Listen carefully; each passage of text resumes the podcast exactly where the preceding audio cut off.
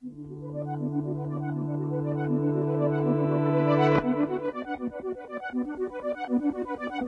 众朋友们，大家好，欢迎收听 GQ Wave 一周热文。今天是二零一八年一月二十一日，GQ 热文的第八十五期节目，我是小虎。我是 Rob，OK 啊、r o b 也是很久没有出现在我们一周热文里面，不光是因为实在太忙，你应该是刚从美国回来吧？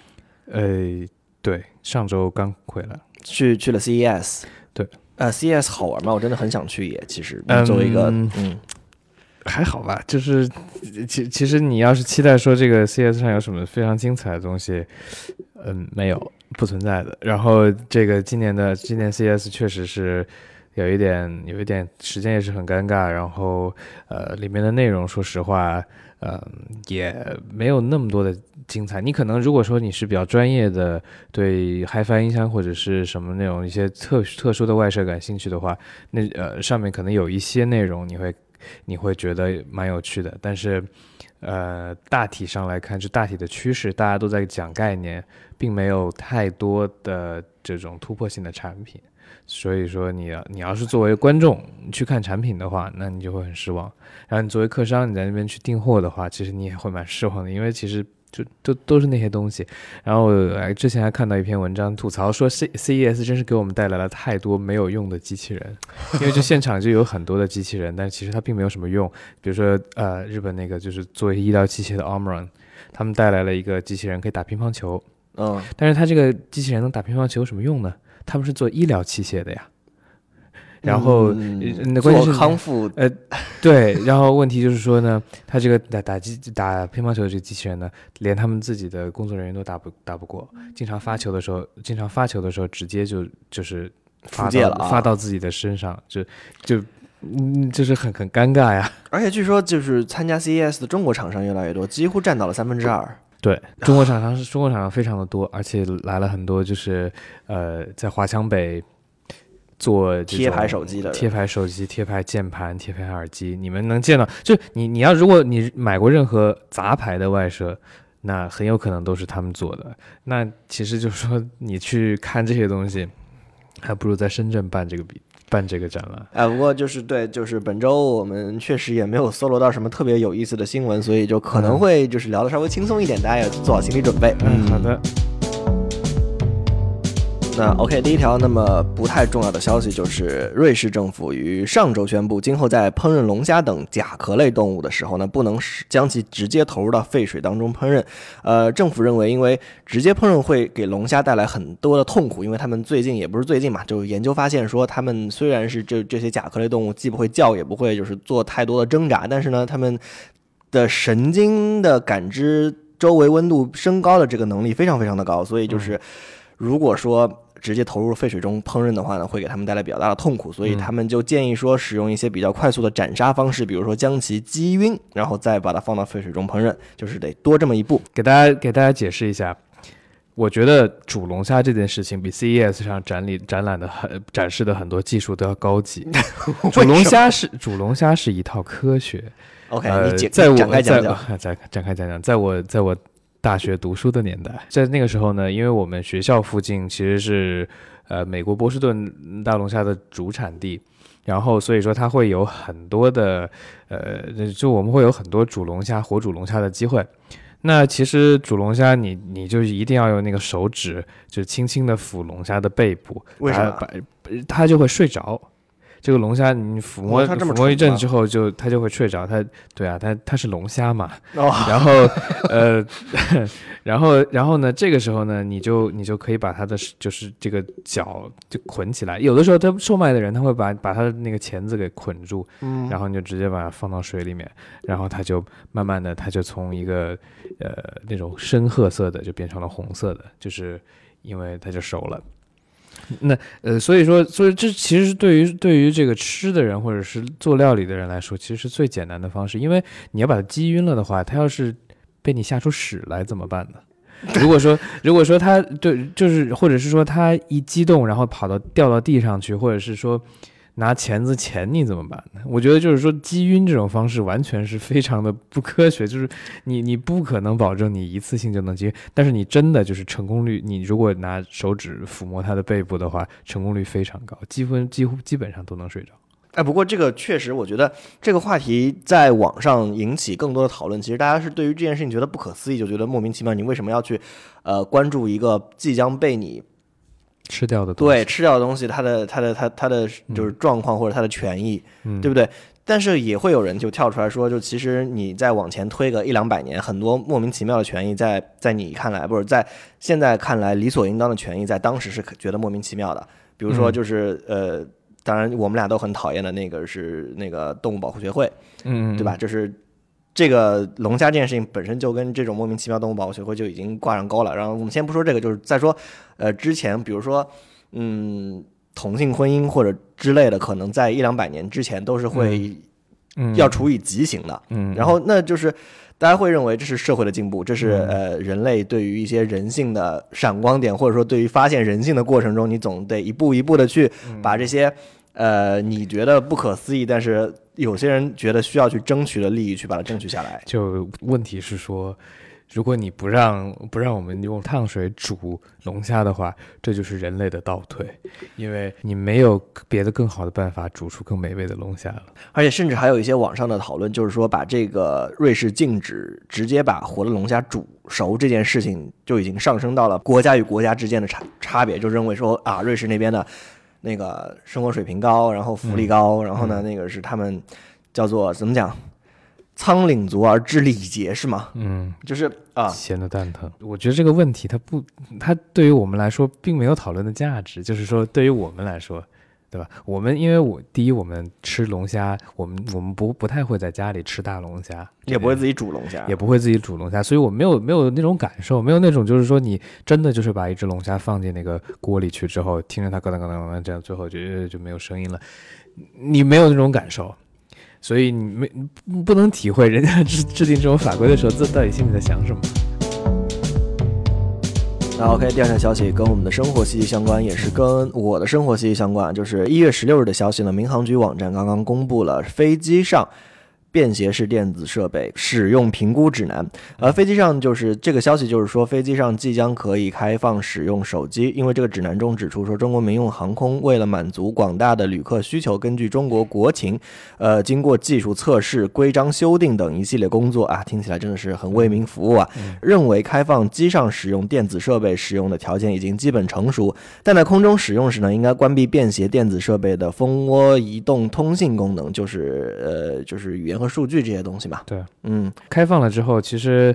呃，这几天好几家航空公司都已经就是欢迎开机，就是嗯欢迎你上飞机的时候开机，包包括东航是第一家嘛，嗯，然后海航也通通就是开放了，最后，呃，今天的新闻是四川航空也开放这个东西了。那那也就是说，国内大概有呃四分之一的飞机都可以上飞机开开手机了。嗯，对，就是说，就是上飞机之，呃，因为之前就是会明确的提出说，请关闭手机，并且就包括具有飞行功能的手机也是要关闭。飞行模式也不让你开。但是我觉得很莫名其妙，就是上面都写的是飞行模式，就是为了让让你在飞机上使用的嘛。其实呃，可能之前就是很多的手机是经过这个呃，就是认证的，就是说你我可以，我可我飞行模式是没有问题。但是有很多，因为国内大家以前喜欢用一些山寨机啊，那种就是那种有有一些就是就是啊，就是就是 对，就又回到 CES 上的话题。嗯。就就是说有很多是没有没有经过认证的设备，呃，你不确定说它的飞行模式是否是真正的飞行模式，呃，是否是真的不发出那种蜂呃就是蜂蜂窝信号，嗯。嗯，所以然后可能就是可能会对呃飞机的那种呃仪表造成一些干扰。对你说这个可能确实也是因为从来这个事情都是理论上面就是手机发出的信号，或者说正试图接收信号都会。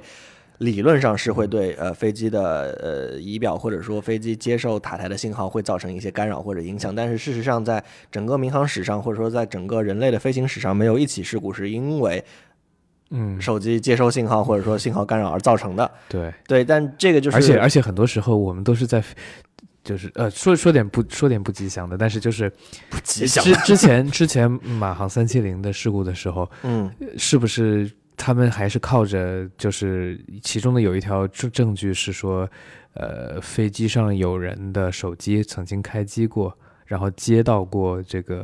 呃，接到过哪个，就是在某个地方和和一个信号台发生了一次通讯，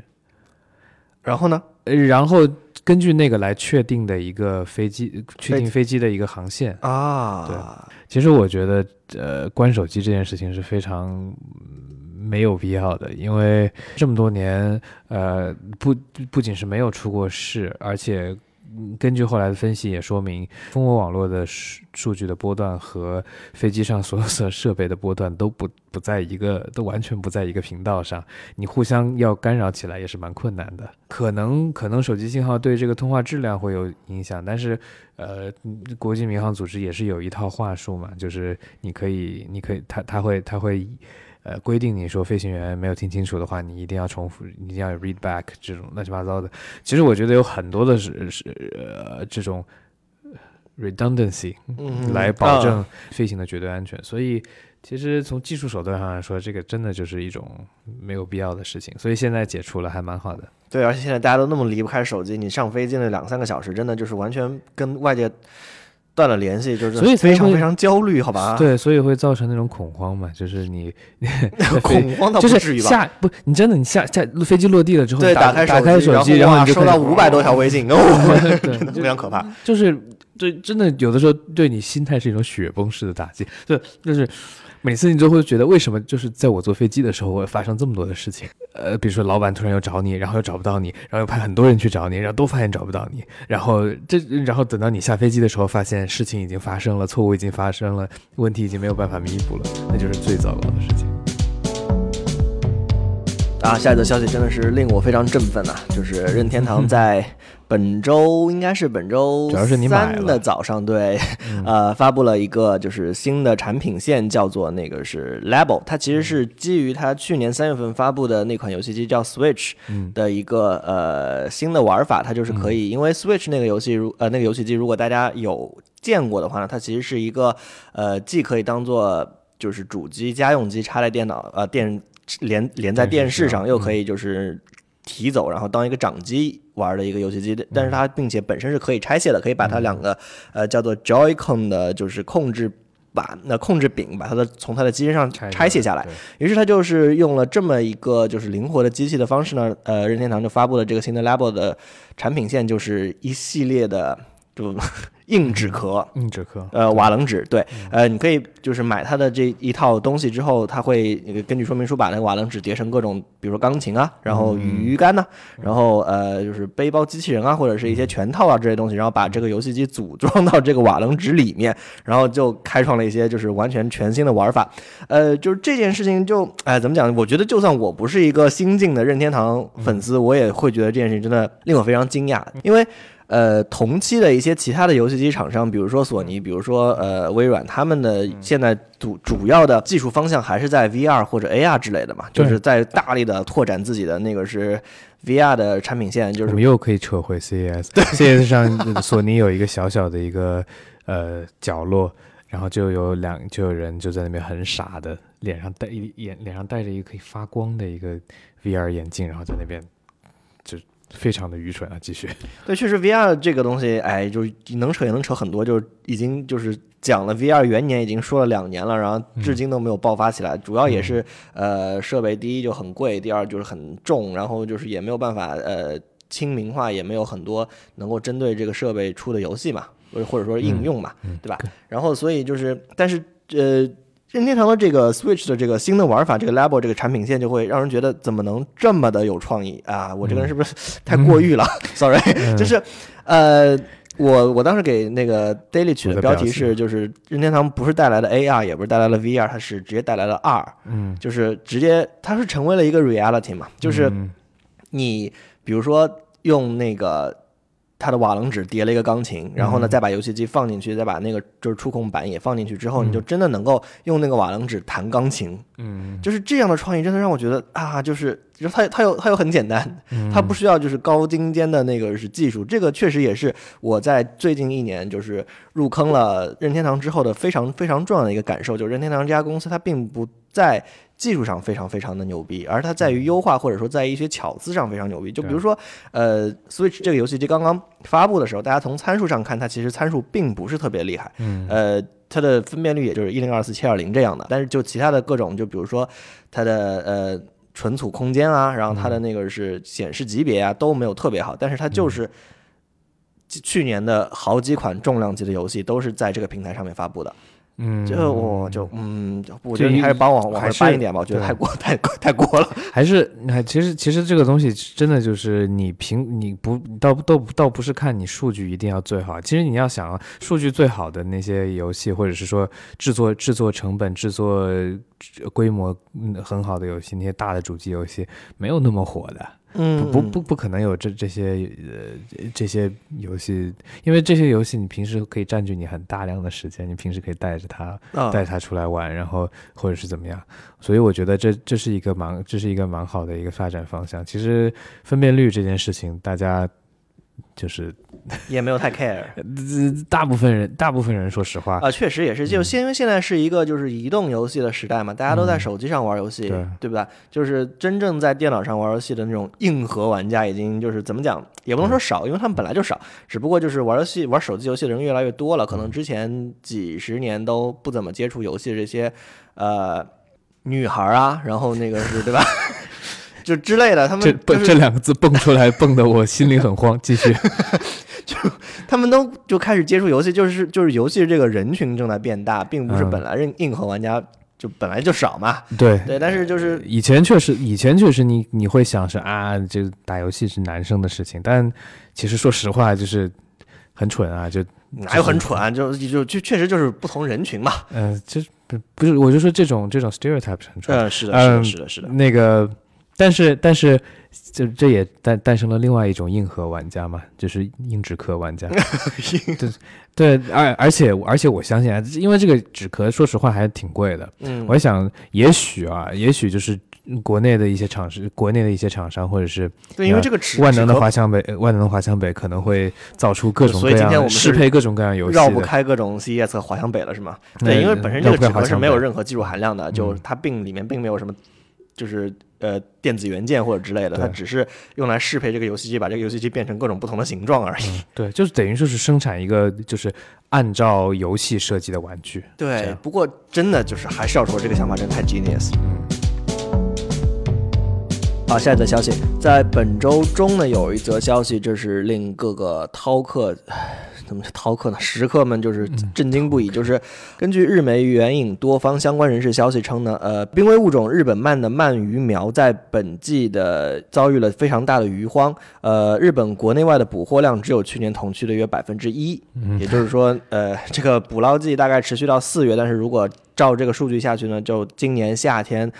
这个鳗鱼的价格就会非常之高，并且可能你就吃不到或者吃不起鳗鱼。这个事情就是确实有很多呃有有人在微博上面说了这个消息之后，就引起了很大的恐慌，因为就是大家无法想象这个鳗鱼好像是平时就是能吃到的东西，就并不是特别的难以获取啊。然后并且确实鳗鱼这个东西也是被人吃到将近灭绝了，而而且不光是。呃，日本人吃，欧洲也在吃嘛？对，欧洲的，而且欧洲的吃法是吃鳗鱼苗，那更可怕啊！是这样吗？反正就是目前来看，这个我们常吃到的鳗鱼是呃，主要是日本鳗鲡嘛，已经被国际自然保护联盟列为了濒危物种。但其实你刚才提到的这个呃，欧洲的鳗鱼其实更惨，他们已经是被这个就是列为极危物种了，就很可能下一个级别就是野外灭绝了。嗯，就。就很有可能是因为他们这吃法，把人家把人家养大一点再吃嘛。对，因为呃，你刚说到鳗鱼苗这个事情，就是很多人就会说，为什么呃只能靠野外捕捞，不能自己来养？因为其实确实是，呃，鳗鱼的繁殖能力虽然很强，但是呢，就是靠人工繁殖，这个成本非常非常高。嗯，呃，所以目前就是我们所有全人类在吃鳗鱼或者说获取鳗鱼的这个方式，就是在野外。在海里捕捞，对，呃，鳗鱼的苗，然后再把它拿拿回来，再进行人工养殖。但人工繁殖是基本上没有人在做的，因为成本太高了。所以就是今年这个季度的呃日本鳗鱼的捕获量只有往年平均水平的百分之一，这件事情确实就是非常非常可怕，就很可能就是说真的是鳗鱼被吃到濒危，这个就是确实是事实了。嗯。当然也有可能是因为今年的一些特殊情况，就比如说今年的今今年的一个潮潮水，就是叫做黑潮大蛇行，影响了鱼苗的回归时间，呃，可能是嗯这个黑潮大蛇行拉长了鱼苗回归的距离，呃，所以说它回游的速度要慢一些，时间嗯。也要长一些。就比如说，呃，前一年是今年捕捞的一百倍，我觉得这个误差也有点太大，就不像是就不像是正常，就感觉是地球地球上发生了什么特别不得了的事情，然后就没有鳗鱼了。对，但确实这件事情也是让我就是颠覆了我一贯以往的认知。我总以为就是我没有想到，就是平时这个隔三差五你想起来去吃一顿这个鳗鱼饭的这个源头鳗鱼，它一直都是一个濒危物种和极危物种。听好了，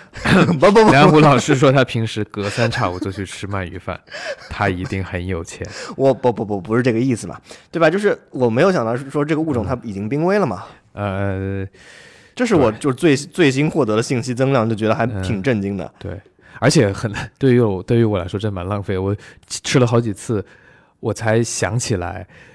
鳗鱼没有骨头，因为我一就是鳗鱼没有骨头嘛，因为因为我一我一开始的时候一直觉得，嗯，我自己在吃鳝鱼，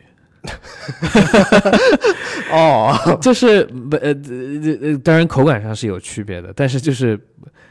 刚开始吃的时候是完全不意没有意识到，觉得自己跟吃鳝鱼没什么区别。虽然鳝鱼有细细的骨头，但是就是嗯，没多大区别。但是后来后来你才意识到，嗯，原来鳗鱼饭要这么吃，然后你才能吃出去吃出差别来。好吧。对，嗯，就是浪费了。但不过就是说说回来，就是嗯呃，说到网上呃，有人在微博上面第一次把这个消息散布出来之后，就下面有很多人在那边说，嗯不要甩锅给给我，我就从来没有吃过鳗鱼，是你们这些人把鳗鱼吃灭吃灭绝的，跟我没有任何关系。我觉得这种言论就真的，嗯，就非常的不地道，对吧？嗯。但是呃，我们再说回来，就其实大家也不用太关太过于的担心，因为虽嗯。然说就是人工基本上没有人在做人工繁殖鳗鱼这件事情，嗯只是因为成本太高，没有商业化嘛。其实呃，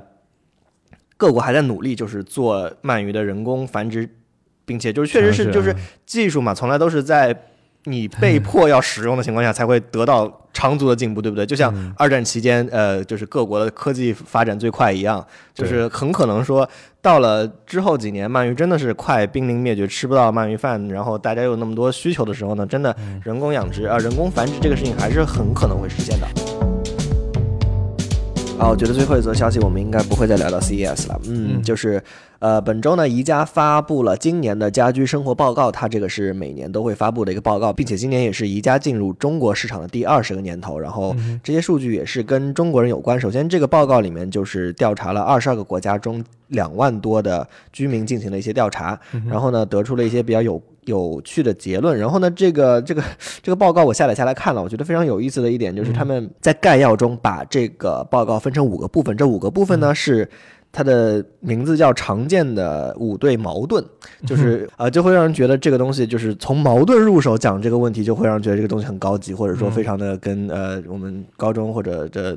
那个政政治课本有关啊。然后那个这五个矛盾分别是保留有意义的物品与精力减压，呃，二对个人空间和物品的需求与极力争取个人空间，三呃家的体验重新开始与不经意间让我们分心的外部世界。这个，嗯，第四，科技发展的无限可能性与它对家庭的和谐产生的负面影响。五，不断改进的家与渴望一气呵成的五，大概意思就是说，你可能有的时候修修补补家里一些东西，有的时候你和希望就是一次大修完之后就可以一次搞定妥当。嗯对。然后呃，这里面它也有一些跟中国有关的数据，会让人觉得非常在意，比如说。相比全球范围内，呃，客厅是最常发生争吵的地方，但中国人呢经常在饭桌旁争吵。那、确实也是，就中国的文化就是跟饭桌有关系。你如果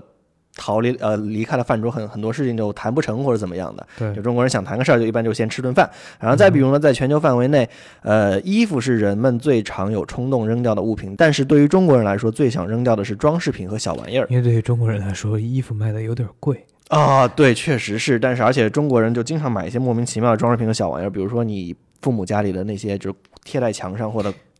铺在电视机上面的，嗯，不是指你啊，不是特指你。然后，然后再比如，几乎有一半的中国人与自己讨厌的物品生活在一起，因为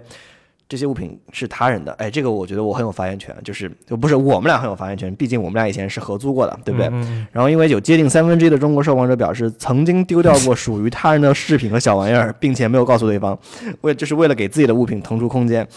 我觉得嗯，啊、这这可这这这这个把这个新闻带进来是为了讨论一些搜，呃做一些 soul searching 吗？就嗯，怎么讲？就发是生过什么？什么东西被丢了？没有没有没有，你可能不记得了，就这样吧。嗯。嗯对，呃，就可见就是中国人还是就中国独居的人比较少，一是这样的问题，嗯对不对？嗯就是你要不就是合租，要不就是一大家子住在一起，房子贵呀、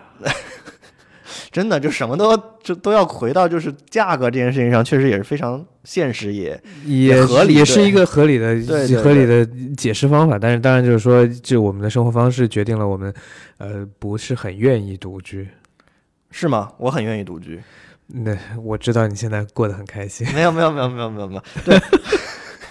除此之外的这个报告其实还说了一些就是生活上面的趋势，比如说现在人更少在家做饭了，所以就是嗯，他调查这些人可能也是有区分的嘛。你想才两万人，我我只是猜哈，就是我我只我只是猜，如果说你需要买很多宜家的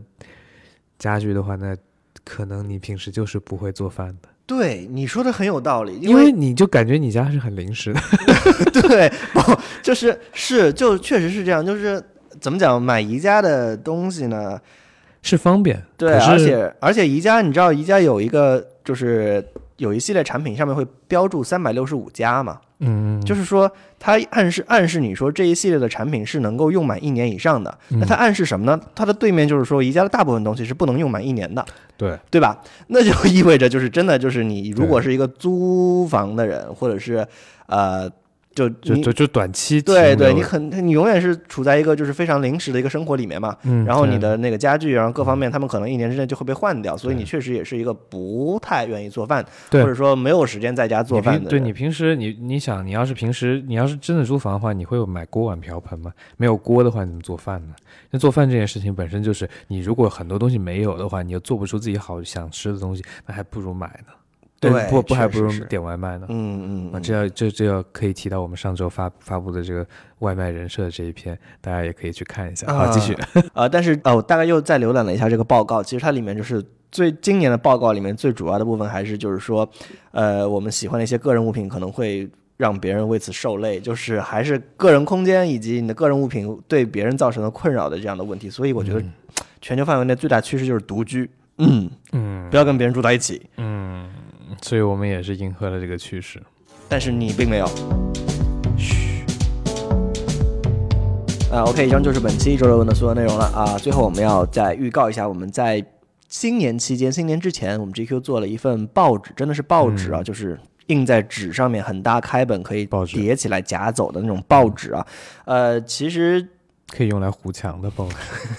对，呃，说到这个，就是我们本周有一个小新闻，就是英国的《卫报》在上次改版之后的十二年又又改进行了一次改版，然后这次的。呃，改版其实是由于成本问题，就很缩小了他们的开本，然后但是呢，那个是变成了小报的开本。对，但是也就是设计上呢，用更加一些颜色鲜艳的以及非常尖锐的字体来做了一些重新设计。嗯，对，那个字体会比以前更稍微更尖一点，但是其实变化不大。呃，我觉得如果就大家如果可以联想的话，如果你电脑如果你用 Mac 的话，你电脑里面会有一个叫 Constantia 的一个字体，那个免费字体长得很像英国卫报的字体，就是那啊种尖尖的没有的那种 Mac。嗯，然后 anyway 就是。在这样的一个呃媒体环境下，你看，可嗯见就是新媒体正在不断的占据大家所有的碎片时间，然嗯后呃传统媒体像报纸，像《卫报》这样的报纸都已经开始改版，就把自己因为成本问题而缩而缩减了。我们为什么要做一本报纸呢？呃，但其实是这样，就是我们希望说在新春期间，大家有大家有一个就是不那么碎片，或者说稍微正式一点的一个阅读的一个文本，它是能够拿在手里的。它能够给你新春的一些出行啊、美饮食啊、健身啊一些指导，并且也给你一些呃秩序方面的阅读的体验。但是它又不是说特别碎片的，在你手机里，你可能吃饭的时候刷刷就刷过去了。它是它是一个可以保存的东西。而且而且，我觉得它是一种一种邀请，一种邀请你去加加入一种加入一种俱乐部，就是你感觉对某种对，因为你知道跟你阅读跟你一起阅读这个东西的这些人，他不是马上就他不是马上就就是也也不不看完就给反馈的，他是会认真的，他是会认真读，会有一有一种有一种方式去看完这所有的东西，然后得到一些反馈的。所以我觉得这是一个怎么说呢？纸媒能够给大家带来的一种呃归属感。嗯，是，我觉得说的很对。那我们就期待一下即将在二月初发刊的呃《GQ Holiday》这份报纸吧。好的，拜拜。拜拜。